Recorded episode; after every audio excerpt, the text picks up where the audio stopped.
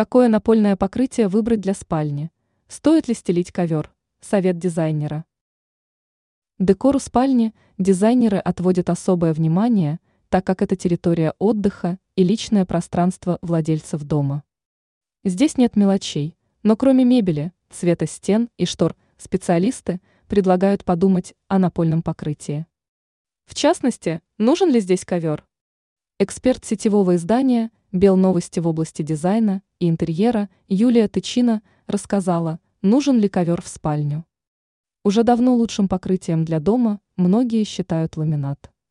Он стоит дешевле паркета, выглядит эффектно, имитируя древесину, и потому этим покрытием все и ограничивается. Стоит ли стелить ковер? Кто-то давно обозвал ковер полисборником, и вскоре эти покрытия вышли из моды, но снова вернулись или возвращаются. Главным их достоинством является тепло и звукоизоляция. Намного приятнее поставить ноги утром на пушистый и теплый ковер, чем холодный пол. Какой лучше?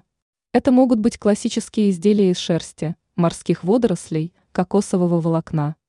Также можно выбрать искусственные материалы, как полиамид, который не боится механических повреждений и деформации. Но главное – это подложка ковра. Если соседи часто шумят, то лучше, чтобы изделие было на основе войлока. Он приглушает шум, согревает и не истирается. Останется только подобрать цвет изделия и понять, что лучшее решение для спальни – это все же ковер. Ранее мы рассказывали, как нельзя украшать дом к Новому году.